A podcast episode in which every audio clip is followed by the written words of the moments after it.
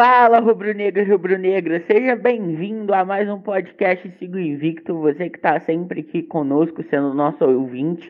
Hoje nós iremos trazer para vocês três fatores. Primeiramente, nós vamos falar um pouco sobre os fatores extracampo que vem movimentando o dia a dia do Flamengo. Depois a gente vai trazer um panorama tanto sobre o jogo da Copa do Brasil contra o Coritiba, como o jogo pelo Campeonato Brasileiro contra o América Mineiro. E aqui conosco para ter essa troca de passes novamente, temos Filipão. E aí, Filipão, como você está? Fala, Ferreira, beleza? Boa noite para quem está ouvindo a gente. Essa semana a gente tem bastante coisa para falar, porque os bastidores do Flamengo, que normalmente já são muito movimentados, dessa vez estão mais ainda, né? Está uma, realmente um caldeirão. E aí, isso além dos dois jogos, a gente tem aí bastante assunto para falar. Exatamente, Filipão. E tem uma coisa do Flamengo que sempre chamou atenção, foram os fatores extracampo, né, Filipão? A gente ficou uma época sem ter isso como foco, mas agora parece que o... essas notícias estão sendo mais importantes até que certos jogos. E o primeiro fato, né, a venda do Gerson foi concretizada, Queria que você falasse um pouco a respeito disso. 20 milhões de euros, o Flamengo recebendo 11 milhões de euros à vista e 9 milhões de euros parcelados durante três anos. Foi uma boa venda? Ferreira, a gente não tem que levar em conta as circunstâncias de pandemia, crise econômica, necessidade do Flamengo de vendas e tudo. Então, eu acho que é mais uma questão de necessidade, porque é um valor muito alto. Eu confesso que eu não dei uma lida direito, mas se não me engano, acho que ainda tem bônus que podem aumentar o valor. Então, eu acho que o Flamengo ficou meio sem opção. Assim, ia ter que fazer uma grande venda e a proposta apareceu. Mas é um jogador que não tem igual, pelo menos, a, a acessível ao Flamengo no momento. Um jogador que joga o que o Gerson vem jogando. É, o Gerson realmente vai ser uma, saída bem, bem, bem dura ali pro Flamengo, porque ele é um craque, ele é um jogadoraço. E estamos ventilando alguns substitutos, né, Filipão? O Renato Augusto foi visto aí no cafezinho com o braço. Você vê potencial no Renato Augusto? Você acha que ele pode ser um belo substituto pro Gerson, Filipão? Ferreira, eu acho que essa questão substituto com o Gerson tem que ser vista com cuidado, porque talvez o Flamengo já tenha no próprio elenco algumas peças capazes de repor não à altura do Gerson, mas algumas peças muito boas. Por exemplo, você tem o Thiago Maia, você tem o João Gomes, você tem o Diego, você tem o Moura, você tem o Arão, que pode jogar de volante. Então aí só aí eu já falei cinco opções para, em tese, duas posições. Apesar de que o Arão vem jogando de zagueiro. Mas eu acho que você tem que ver com cuidado. O Renato Augusto, tecnicamente, ele sobra aqui no Brasil, a gente já viu isso, né? Acho que isso não tem muita dúvida. Mas eu acho que os dois pontos tem que ver é primeiro se a condição física dele como está hoje e depois os valores, né? Porque o Flamengo também tem uma limitação financeira, como todo clube da América do Sul. Então você tem que ver esses dois pontos. Mas olhando assim tecnicamente, é um jogador que sobe aqui. E o Braz, a gente vê que ele é muito bom nessa questão de conversar com os jogadores, de atrair jogadores. Ele é muito bom nisso, né? E você vê que o Flamengo costuma ter sucesso nas divididas em contratações. É, o cafezinho com o braço realmente é fatal. E o Renato Augusto vindo mesmo será um ótimo reforço, mas eu também acredito que o substituto do Gerson já está ali no Flamengo. A gente pode tratar muito bem com o João Gomes, com o Thiago Maia, são excelentes jogadores. Além do Renato Augusto, outro nome que está sendo ventilado aí nas últimas semanas é o do Davi Luiz, né? Você acha que essa é, negociação pode ser concretizada? Você acha que é o momento do Flamengo trazer um reforço como o Davi Luiz?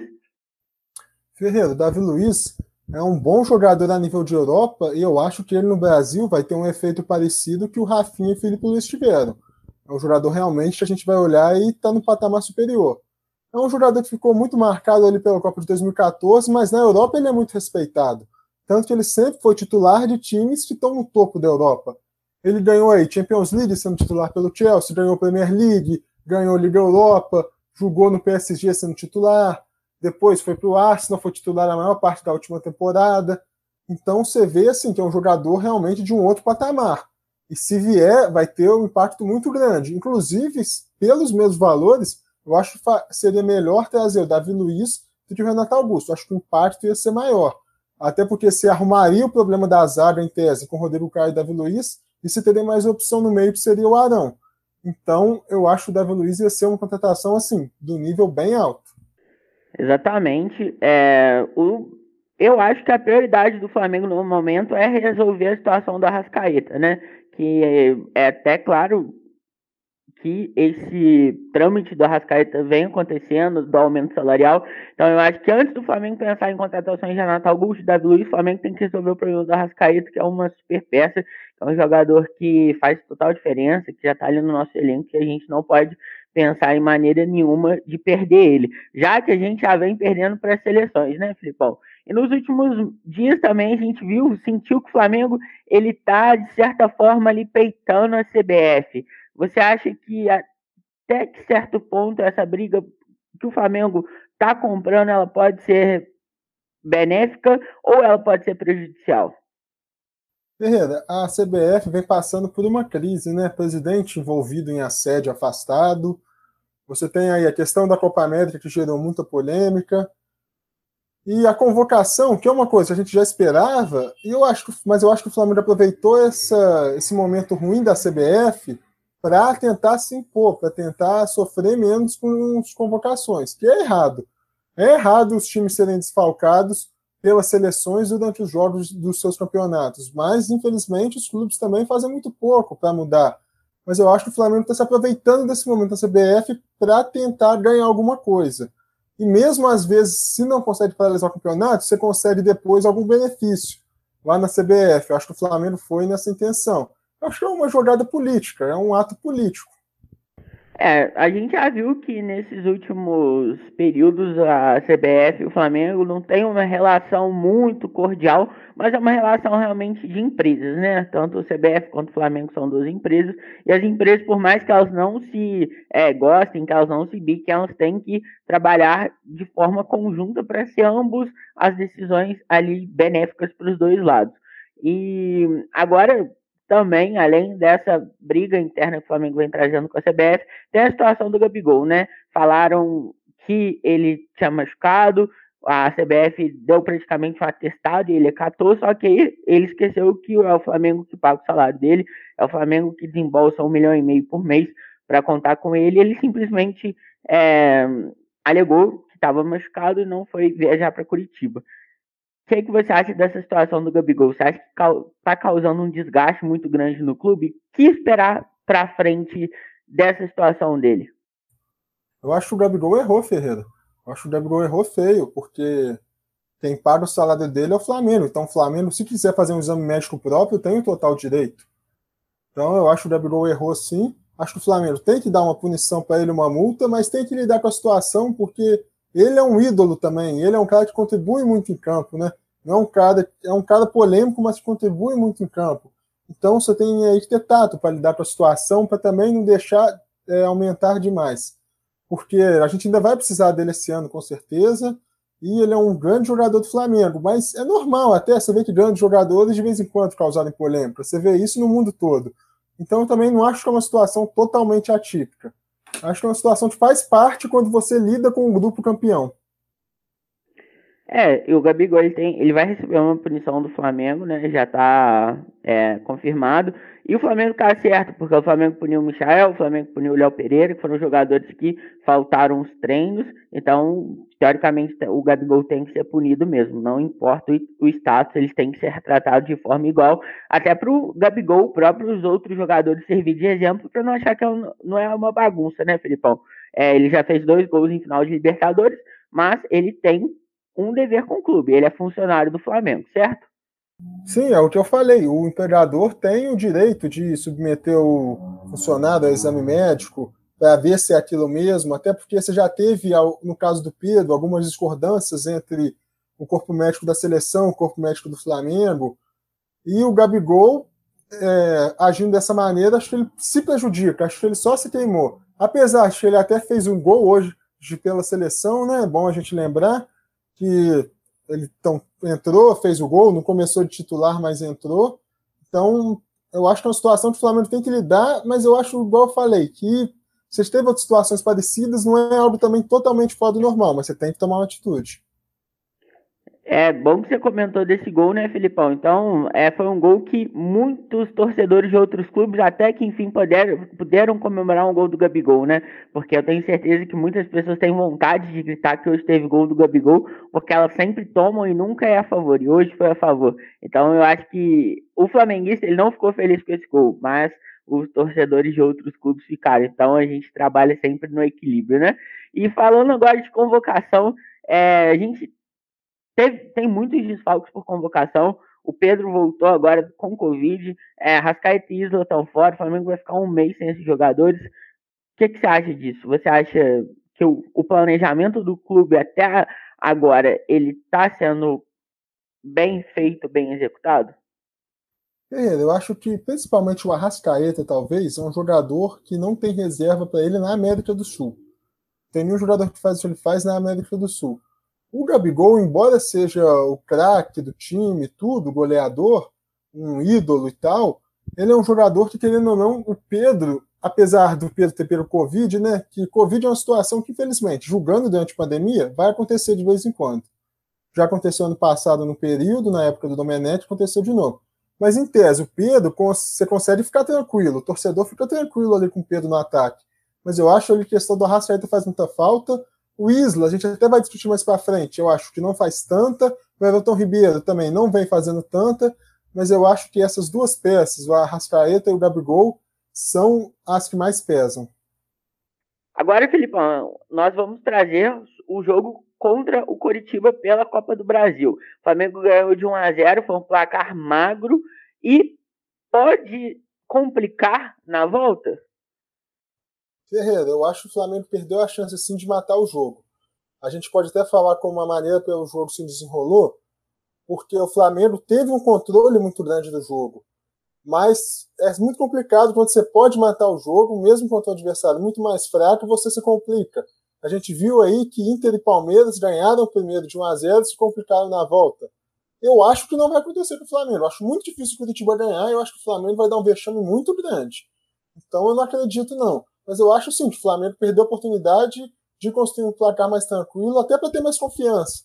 Mas eu não acho, não vejo que a classificação do Flamengo está sob perigo, não. É, exatamente. São até pontos que a gente pode levar de lição, né? Porque o Inter e o Palmeiras eles ganharam o primeiro jogo e no segundo jogo eles perderam, eles foram é, eliminados. Então o Flamengo tem que ficar atento sim para não ter surpresas. É muito difícil que realmente o Curitiba ele consiga essa classificação. Eu acho que já está muito bem encaminhado. Mas o Flamengo tem que ficar de olho, né? A gente já tem um histórico aí de alguns anos em que demos mole, então temos que ficar de olho. E o gol foi marcado pelo Muniz, substituto do Pedro, substituto do, Gabigol. Temos no elenco atualmente os três melhores atacantes do Brasil, Filipão. O Muniz é um jogador com muito potencial e que, se ele fosse de vários outros clubes, com certeza ele teria muitas outras oportunidades. Eu vejo sim que ele poderia ser titular de alguns outros clubes grandes, clubes que não têm centroavante definido, e que um jogador igual ele, com presença de área, que sabe fazer o pivô, ele vem evoluindo muito essa questão de fazer o pivô e participar mais do jogo, e que é muito bom de cabeça, tem muita presença de área. Eu acho sim um jogador muito promissor e que pode vir a ser sim um dos melhores atacantes do Brasil, mas ele joga no Flamengo.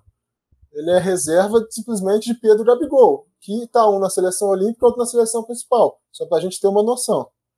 Então, realmente, ele vai ter poucas oportunidades, mas a gente vê que quando ele entra, ele dá conta do recado. Exatamente, o Muniz é uma surpresa da temporada, né? Ele está realmente desempenhando uma função, desempenhando um, certo protagonismo porque quando nós dependemos dele, quando ele tem a oportunidade, ele está sabendo aproveitar. E ele é um dos reservas do elenco, né? Você acha que o Flamengo tem os, reservas ideais para suprir essas ausências dos titulares recentemente? Eu acho que para algumas posições sim, Ferreira. Eu acho que o Mateuzinho, tanto nesse jogo quanto contra a América, que a gente ainda vai falar, eu acho que o Mateuzinho vem é, jogado muito bem, tem jogado muito bem. Eu acho até que ele pode sim tomar a vaga titular do Isla, que não vem jogado bem, apesar de ser um bom jogador, ser um jogador com nome, tudo, mas ser um jogador que vem falhando muito defensivamente tudo. E o Mateuzinho mostrou uma segurança, mostrou uma maturidade. Eu acho que ali no meio, o João Gomes, quando entrou, foi muito bem. O jogador que era o saída do Gerson vai ser muito mais utilizado. O Diego continua indo muito bem.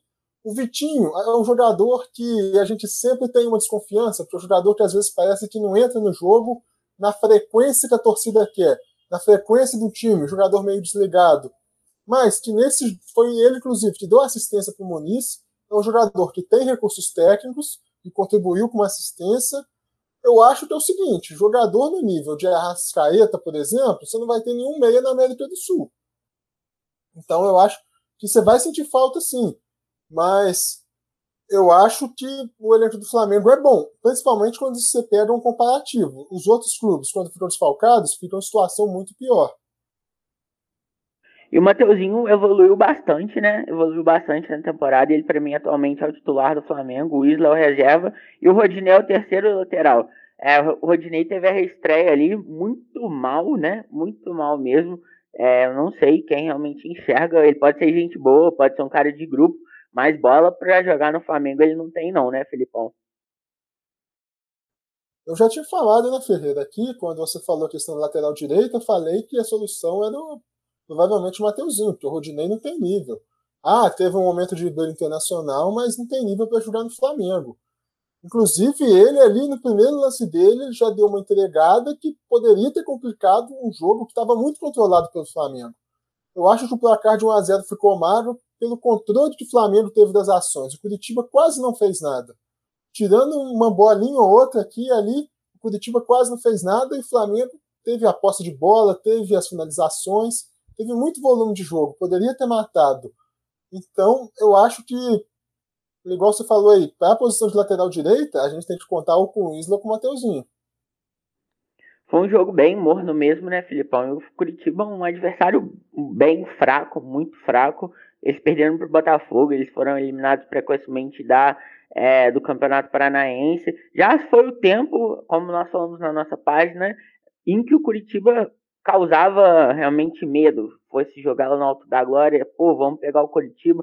Atualmente é um time bem fraco, time que não tem muito repertório, não trouxe problemas para o Flamengo e provavelmente não vai ser problema para o jogo da volta, né?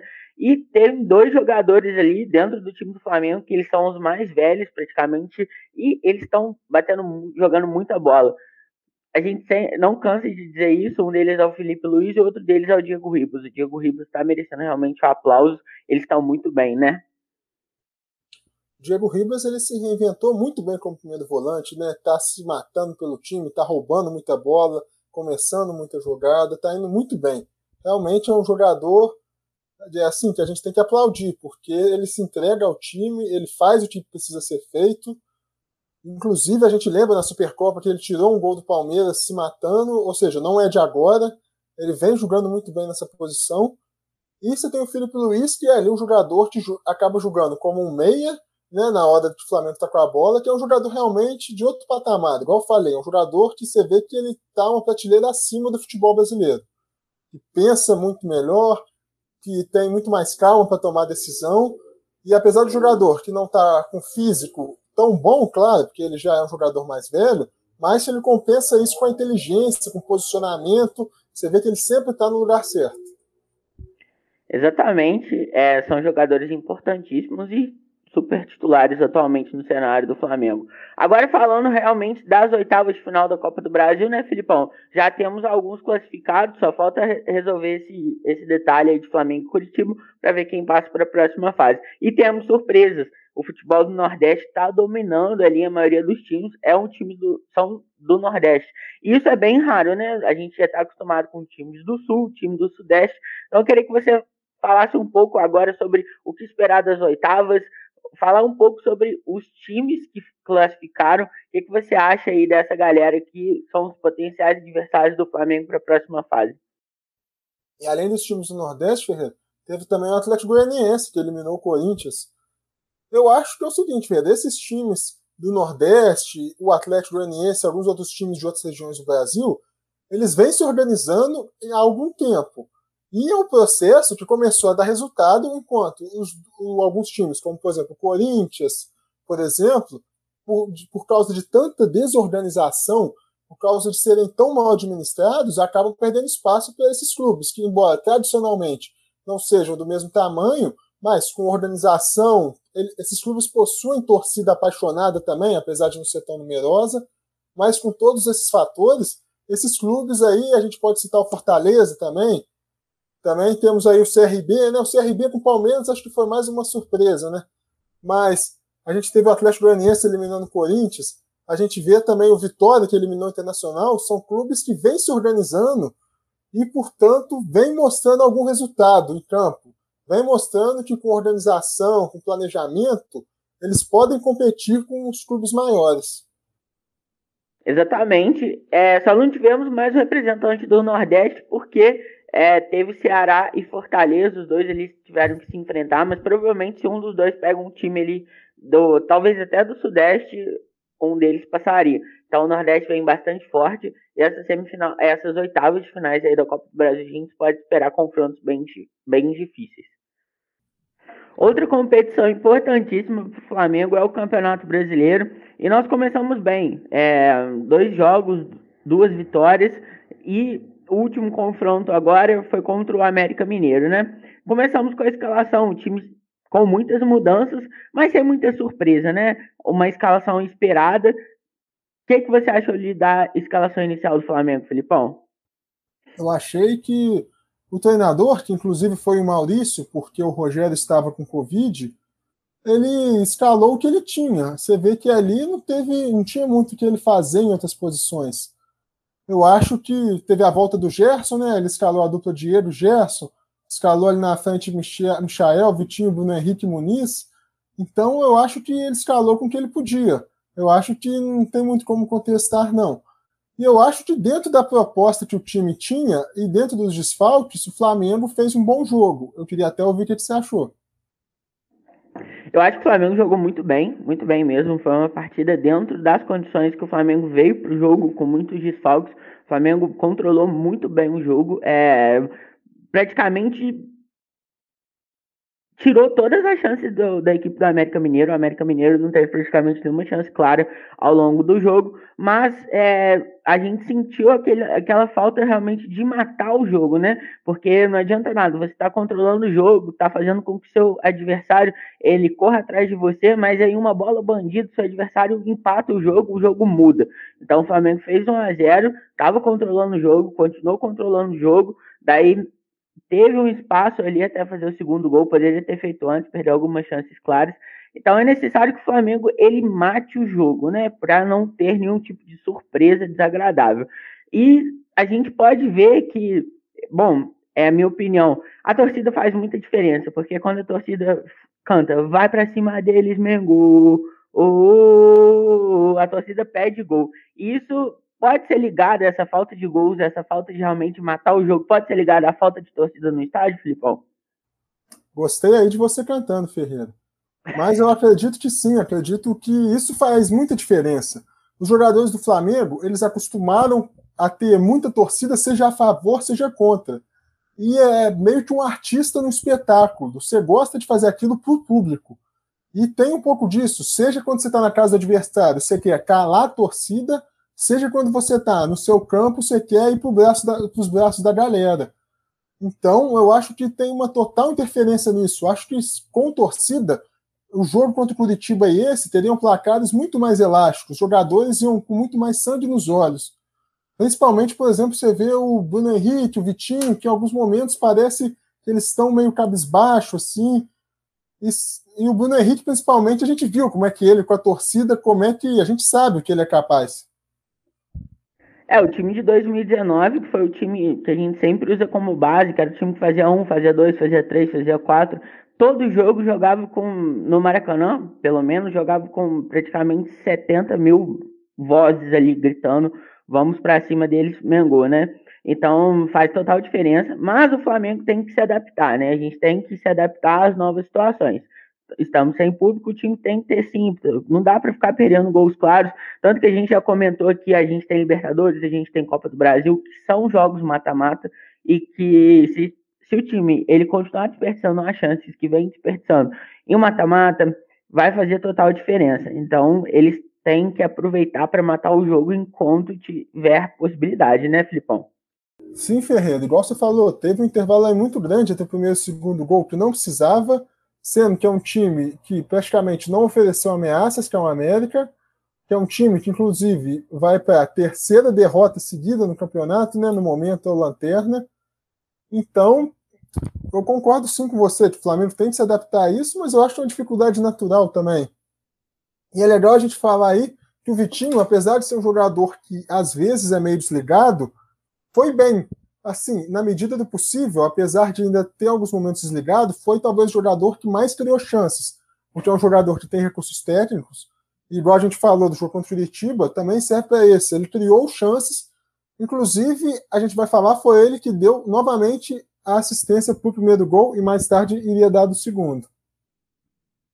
Exatamente, ele deu duas assistências, inclusive o primeiro gol do Flamengo foi uma jogadaça, ele roubou a bola, tocou para o Bruno Henrique, o Bruno Henrique fez uma movimentação perfeita, ele achou o Bruno Henrique na frente e o Bruno Henrique guardou. Isso falta do Vitinho, que o Vitinho fez nesse primeiro gol que a gente espera dele, né? Ele, foi, ele é um jogador realmente em certos momentos ele tá apagado, que a gente vê que ele não tá ali ligado no jogo, mas esse momento a gente viu que ele conseguiu, a gente viu que ele tem potencial para é, ter mais atuações desse nível. No momento que ele roubou a bola, você viu que ele estava ligado no jogo, até no momento que ele deu aquela assistência para o Bruno Henrique perfeita para o primeiro gol, a gente viu que ele é um jogador que tem potencial. Mas o que a gente vê que falta no Vitinho é constância, né, Felipão? Como que o jogador de futebol ele consegue adquirir essas, essa constância nas atuações? Ô Ferreira, é jogando bem várias vezes, não tem outra não, é se ligando mais, é não ficando igual ele fica às vezes parecendo que ele está em outro planeta. É fazendo o que ele fez na jogada do gol, na hora de bater o escanteio, mais vezes, está ligado no jogo, sentiu o jogo, é isso que a torcida pede. E ele fez isso hoje de novo no segundo tempo, porque ele deu a assistência para o Muniz também, né? O Muniz fez uma jogadaça ali de pivô e faz mais um gol. Já tinha feito contra o Curitiba e faz de novo. Sim, o Muniz foi, inclusive, foi um golaço, né? A gente viu que ele fez uma jogada de pivô ali e deu um chute cruzado muito, muito forte, um chute cruzado muito preciso. E você está imunizado, Filipão? Ah, Ferreira, com certeza ele virou um xodó da torcida agora, né? Apesar de que, igual a gente fala, daqui a pouco o Pedro está de volta, e aí o Pedro também é sensacional, mas ele vem aproveitando muito bem e a gente torce para que ele continue aí nessa sequência de jogos, é, quando ele entrar, fazendo os gols. O Muniz vai ser muito útil aí na temporada, ainda mais que o Gabigol, o Pedro, eles podem ter novas convocações. E o Flamengo começa o Campeonato Brasileiro muito bem, né? Dois jogos, seis pontos, é, com saldo de gols ali de três gols marcados e nenhum gol sofrido. Então a gente tem essa vantagem aí para levar para os próximos para as próximas rodadas, visto que a gente vai ficar praticamente nove rodadas com os desfalques. Então é um jogo atrás de jogo, a gente tem que ir pontuando para quando chegar ali na frente a gente não passar pela mesma situação que passou do ano passado. Porque se o Flamengo conseguir arrancar agora, tirar pontos desses concorrentes direto, é um caminho muito mais fácil para o título para não ter surpresas no final, né, Filipão? Sim, Ferreira. O Flamengo começa bem aí fazendo seis pontos em dois jogos, num campeonato que é o brasileiro que tem um equilíbrio grande, né? A gente vê que muitos clubes que a gente fala que vai brigar pelo título já perderam pontos. Aí a gente tem o caso do Palmeiras, Atlético Mineiro, São Paulo, Internacional, Grêmio. Esses times grandes já perderam pontos e a gente vê que quem está 100% é o Atlético Paranaense, o Fortaleza, o Atlético Goianiense e o Flamengo.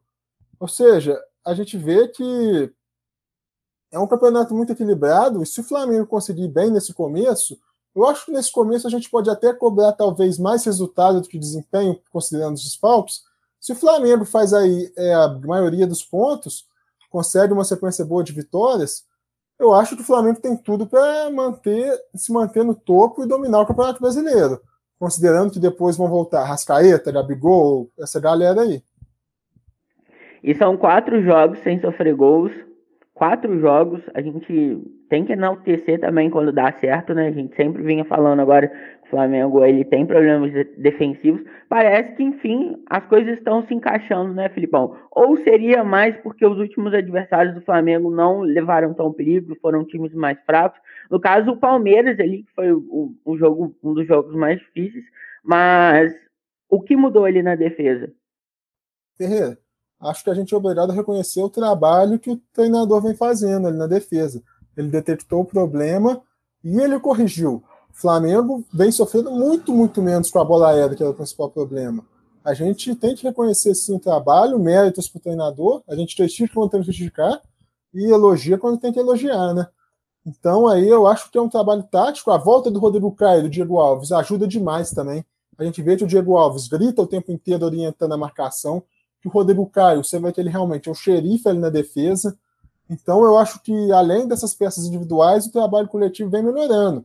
E é o que a gente fala: se o Flamengo acerta a defesa, no ataque a gente tem ali peças capazes de resolver. E eu não acho que o nível dos adversários foi tão baixo, não, Ferreira, porque você tem que considerar, por exemplo, o América Mineiro foi finalista do Campeonato Mineiro, tem que considerar que o Vélez, que contra quem Flamengo não sofreu gol também naquele 0 a 0 é o time que mais pontuou na fase de grupos do Campeonato Argentino. O Palmeiras, apesar de estar numa má fase, é o atual campeão da Copa do Brasil Libertadores. Então eu acho que o Flamengo foi sim testado. Verdade, concordo muito com você.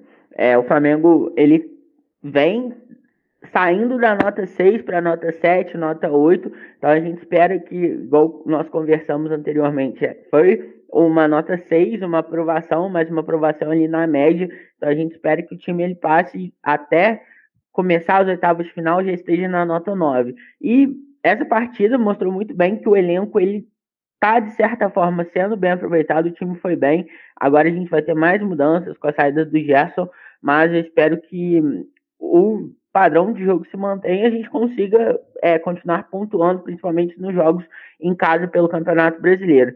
É, não é mesmo, Felipão?